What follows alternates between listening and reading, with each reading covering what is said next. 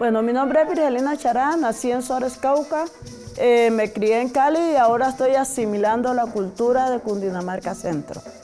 Mm, desde la apuesta de Aso Mujer y Trabajo que tenemos, que es la organización que represento, que nació en Cali, eh, con vendedores informal, también en toda la búsqueda de la protección del derecho al trabajo, ya que venga desde la informalidad. Y ese proceso fue el que estamos continuando en Bogotá. Aso Mujer y Trabajo es una organización que nace con vendedores informales. Pero eh, cuando llegamos a Bogotá, ya se eleva a Cámara de Comercio y trabajamos con víctimas, con víctimas de desplazamiento, familiares de desaparecidos, mujeres que en el marco del desplazamiento ejercen la prostitución, porque eso no se contempla, solamente se juzga a la mujer, a cada una por su forma de, ejercer el tema laboral o de llevar la comida a la casa, pero no se dice por qué lo está haciendo. A su mujer y trabajo tiene esa mirada de la protección de la familia y su nombre es Asociación para el Desarrollo Integral de la Mujer, la Juventud y la Infancia, su mujer y trabajo. Es una organización que trabaja con víctimas, para las víctimas y desde las víctimas, ya que la mayoría fundadores somos víctimas. En Bogotá tenemos varios, varias acciones que hemos hecho eh, hemos trabajado todo el tema de la recuperación de la información de las víctimas, ayudarles a, hacer, a, ampliar la declaración para que puedan tener la ayuda humanitaria y también decirle no solamente a las víctimas, sino también a la población de escasos recursos, que si ellos han sido útiles antes, siguen siendo útiles ahora. Que ellos pueden generar su propio proyecto de vida y que no se necesita tanta plata, que no se necesita a nadie para que te venga a formar a ti después de que tengas compromiso y una visión de lo que tú quieres hacer. Bueno, nosotras hemos tenido muchos emprendimientos, mucha, mucha gente se le ha orientado en emprendimiento, pero ahora eh, contamos con los que tenemos en este momento, que son siete los que hacen parte del proceso, pero la apuesta de estos emprendimientos es que se fortalezcan los 14 que hay, porque nosotros tenemos 14 que no están incluidos dentro, de esta propuesta. ¿Qué buscamos? Se fortalezca desde herencia afro, que es el proyecto de vida que hemos tenido con mi grupo, mi grupo familiar. Y herencia afro es un ejemplo porque nosotros no necesitamos una cantidad de plata para que funcione. ¿Qué necesitamos de herencia afro? Que el conocimiento que tiene cada una de las personas le dé ese valor agregado y que pueda mejorar su iniciativa que tiene productiva y que eso se convierta en su proyecto de vida. Bueno, herencia afro es un proceso de reivindicación de memoria, de reivindicación de derechos de hablar de la historia, del desarrollo, cómo el desarrollo a nosotros, en lugar de mejorarnos, nos ha afectado. Y estamos proponiendo que esas formas de desarrollo que nos han vendido tienen que cambiar y que tienen que transformarse. Que si el desarrollo que nos han vendido no va consultado desde la comunidad, no es desarrollo, es despropiación, entonces, ¿qué es lo que planteamos desde Herencia Afro? Que la misma persona o su grupo familiar genere su propio desarrollo económico desde la perspectiva, desde el conocimiento y desde la experticia que tiene cada grupo familiar. Esa es la apuesta de Herencia Afro. Herencia Afro es nombre porque no está registrado. Es una de las acciones de Mujer y Trabajo. Eh, cuando nace Mujer y Trabajo, en el 94, nace con 250 señoras vendedoras de chontaduro y fruta en Cali. Desde ahí empieza Herencia Afro. ¿Por qué? ¿Quiénes éramos? Vendedores de chontaduro. ¿Quiénes éramos? Mujeres negras eh, del sector informal. ¿Qué vendíamos nosotras? Vendíamos chontaduro, vendíamos frutas, que era la manga poma, los productos, típicos del departamento del Valle y también estábamos haciendo la reivindicación de los territorios de las comunidades negras. El borjó, los jugos, que todo eso tiene que ver con las formas económicas de supervivencia que tenemos las mujeres en el departamento del Valle, hoy declaradas las vendedoras eh, platoneras como patrimonio del, municipio de Cali, que se está aspirando que lleve, que se haga, se nombre como patrimonio la platonera en el departamento del Valle. Ese proceso es el que traemos a, a Bogotá. Cuando nosotros con mi grupo familiar soy víctima de desplazamiento, al denunciar de el reclutamiento que el ejército hacía puerta a puerta, que se llevó los 40 jóvenes, todos hijos de las señoras que hacían parte de su mujer y trabajo. A mí me tocó esa denuncia, me apoyó Sintra en Cali, Sintra eh, Minercol, Telecom en Cali fueron los que me apoyaron para hacer la denuncia. Entonces cuando me convierto en objetivo militar y es la razón que me tiene en, Bogotá. Cuando llegamos a Bogotá yo traje algunos de los productos porque en Cali independiente de que vendíamos fruta, tenía también una empresa que vendía maní donde trabajaban muchos desplazados en, en el proceso de herencia afro preparábamos y ellos vendían en los buses. Con unos acuerdos que habíamos hecho con las empresas de transporte para que la gente eh, se carnetizó y pudiera subirse a los buses a vender y que no tuvieran problemas. Cuando llego a Bogotá yo traigo alguna, algún material como fue algunas canasticas con maní, donde también elaborábamos todo lo que era bisutería que con eso nos sostuvimos casi unos seis meses con mi grupo familiar vendiendo ambulante y vendíamos en los buses también, porque pues yo no voy a decir que no he sido vendedora informal, yo soy vendedora informal y sigo en la informalidad, porque pues si yo no me gano en el mes más de 10 millones de pesos, estoy en la informalidad porque mis gastos son súper altos. A partir de ahí volvemos a retomar nosotros aquí en Bogotá, porque siempre hemos vendido comida eh, y siempre reivindicamos los platos de, nuestras comunidades. Eh, aquí vendemos, por ejemplo, el pusandado, es de comunidad negra de Tomaco. El pastel chocuano es de comunidad negra del Chocó. El sancocho de pescado con coco es de comunidad negra de, de Buenaventura y del departamento del Valle. El, pastel enterrado es de nuestro departamento del norte del Cauca, de la comunidad negra. La sopa de queso, el sancocho con queso, las empanadas, las marranitas, el aborrajado, todo eso es de comunidad negra, pero con un arraigo que viene el plátano y esas comidas dulces con el queso vienen con la descendencia de Costa de Marfil. ¿Y por qué viene de Costa de Marfil? Porque al negro cuando lo secuestraron en África, a él se lo trajeron con su semilla, con su conocimiento y con su desarrollo, con su apuesta que ellos tenían de desarrollo eh, desarraigado. Entonces nosotros lo que hacemos, herencia afro, por eso dice su nombre como herencia afro, es reivindicar las formas de desarrollo propia de económicas que tienen las comunidades. Aunque el desarrollo, el lenguaje de desarrollo es impuesto, pero tenemos que eh, seguir eh, mirando cómo se sobrevive y cómo se subsiste desde, la, desde el conocimiento de las personas. Eh, yo sigo diciendo que nosotros no podemos ser sin memoria y no podemos perder una historia que nos marcó para toda la vida. Más allá de que hoy como negro no tengamos los grilletes y como negro no tengamos la marca. Que entre comillas se diga que se abolió la esclavización, pero la esclavización no se ha abolido.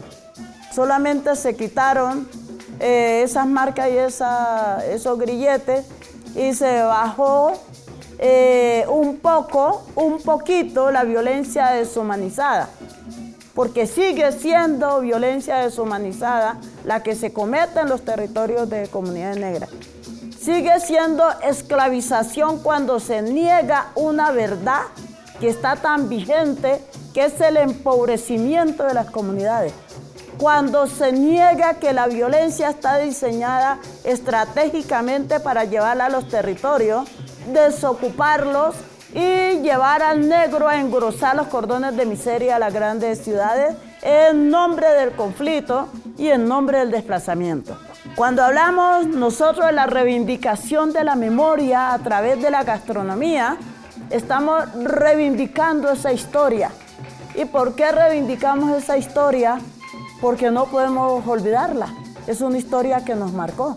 Y es la razón que se tiene que reivindicar no solamente desde los grilletes, sino también desde la gastronomía. Porque la gastronomía que se consume hoy en Colombia, en América Latina y en el mundo es africana.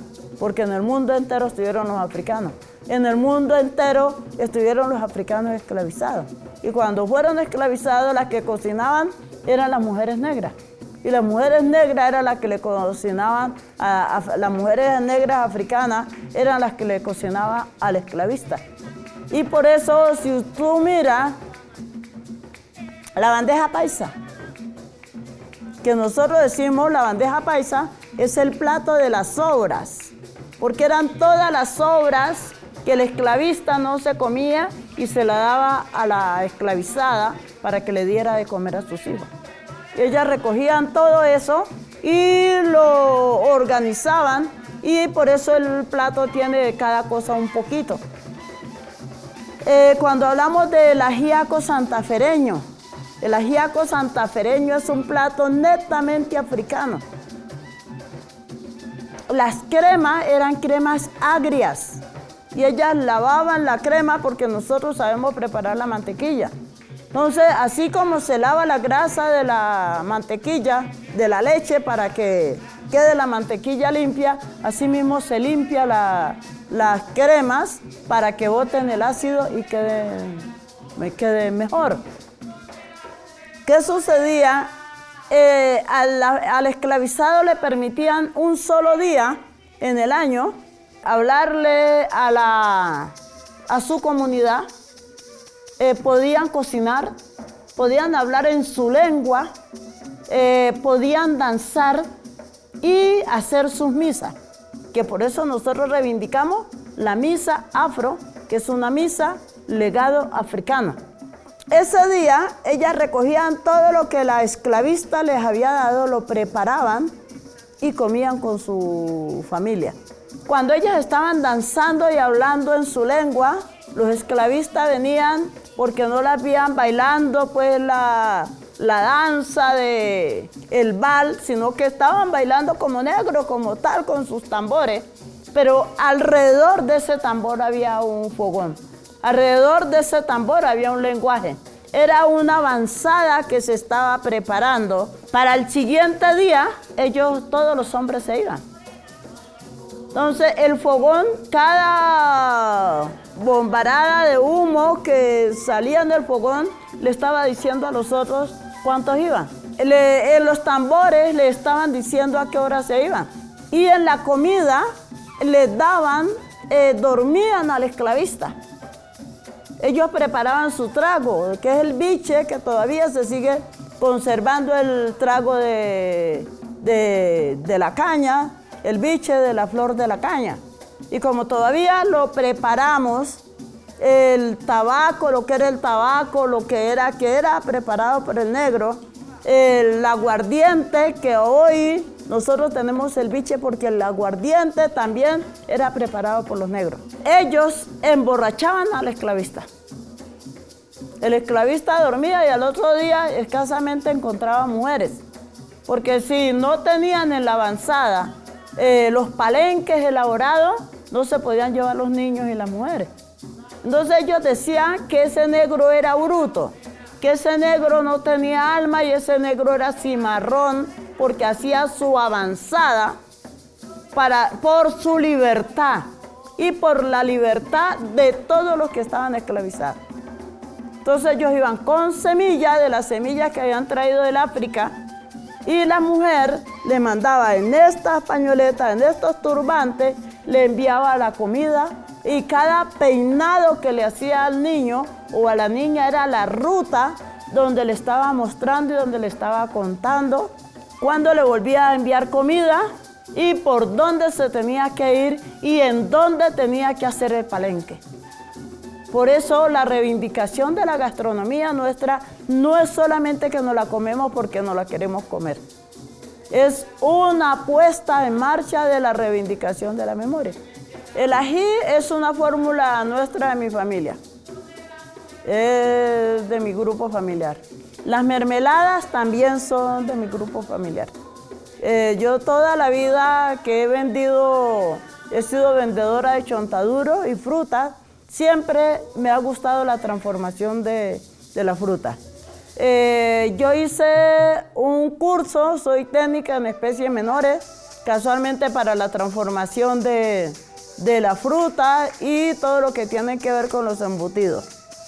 Eh, luego de ello viene todo el proceso de, de, de darle el punto de comercialización y, averiguar el chontaduro cómo, cómo es más fácil de exportación.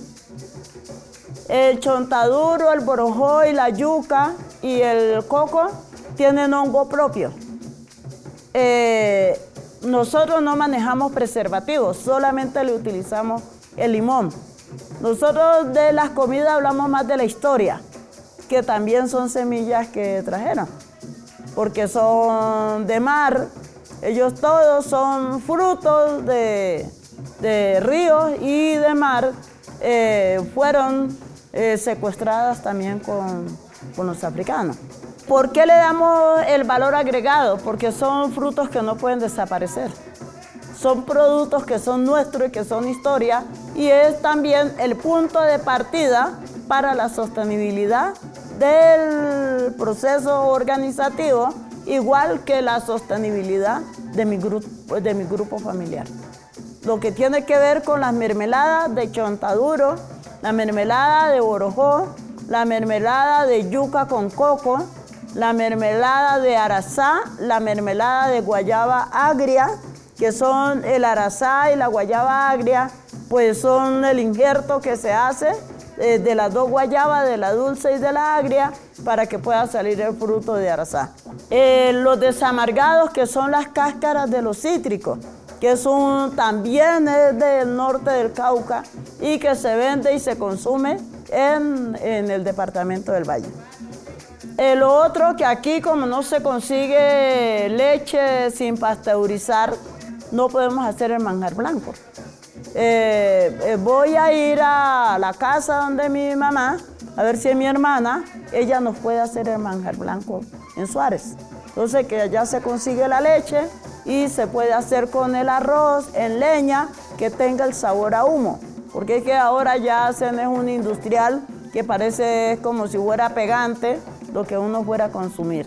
Y nosotros lo que no queremos que esos productos que son ancestrales desde los abuelos, eh, traslado generacional de familia en familia, de generación en generación, pierda la calidad solamente porque nos interesa ganarnos unos dos pesos y eso no es la apuesta de nosotros. Mujer, vas abriendo camino en un mundo difícil de olvidar. Mujer que construye la historia, grande es la victoria que vamos a lograr. Mujer, tan corta es la vida, tantas cosas queridas, no vamos a olvidar. Mujer que luchas por la vida en la patria querida, difícil de salvar. Colombia, tierra socalada de todos tus tesoros, debemos proteger. Por eso, mujeres protectoras, todas tu riqueza vamos a cuidar. Colombia, te encuentras en las manos de todas las mujeres, te vamos a libertar Mujer, cuidas a tus padres, tus hijos, tus hermanos en esta soledad. Mujer, quedas desprotegida en medio de la guerra, debes avanzar. Mujer, mujer, por salvar tu vida, tantas cosas difíciles que nos toca hacer. Mujer, mujer, todas te queremos porque soy mujer.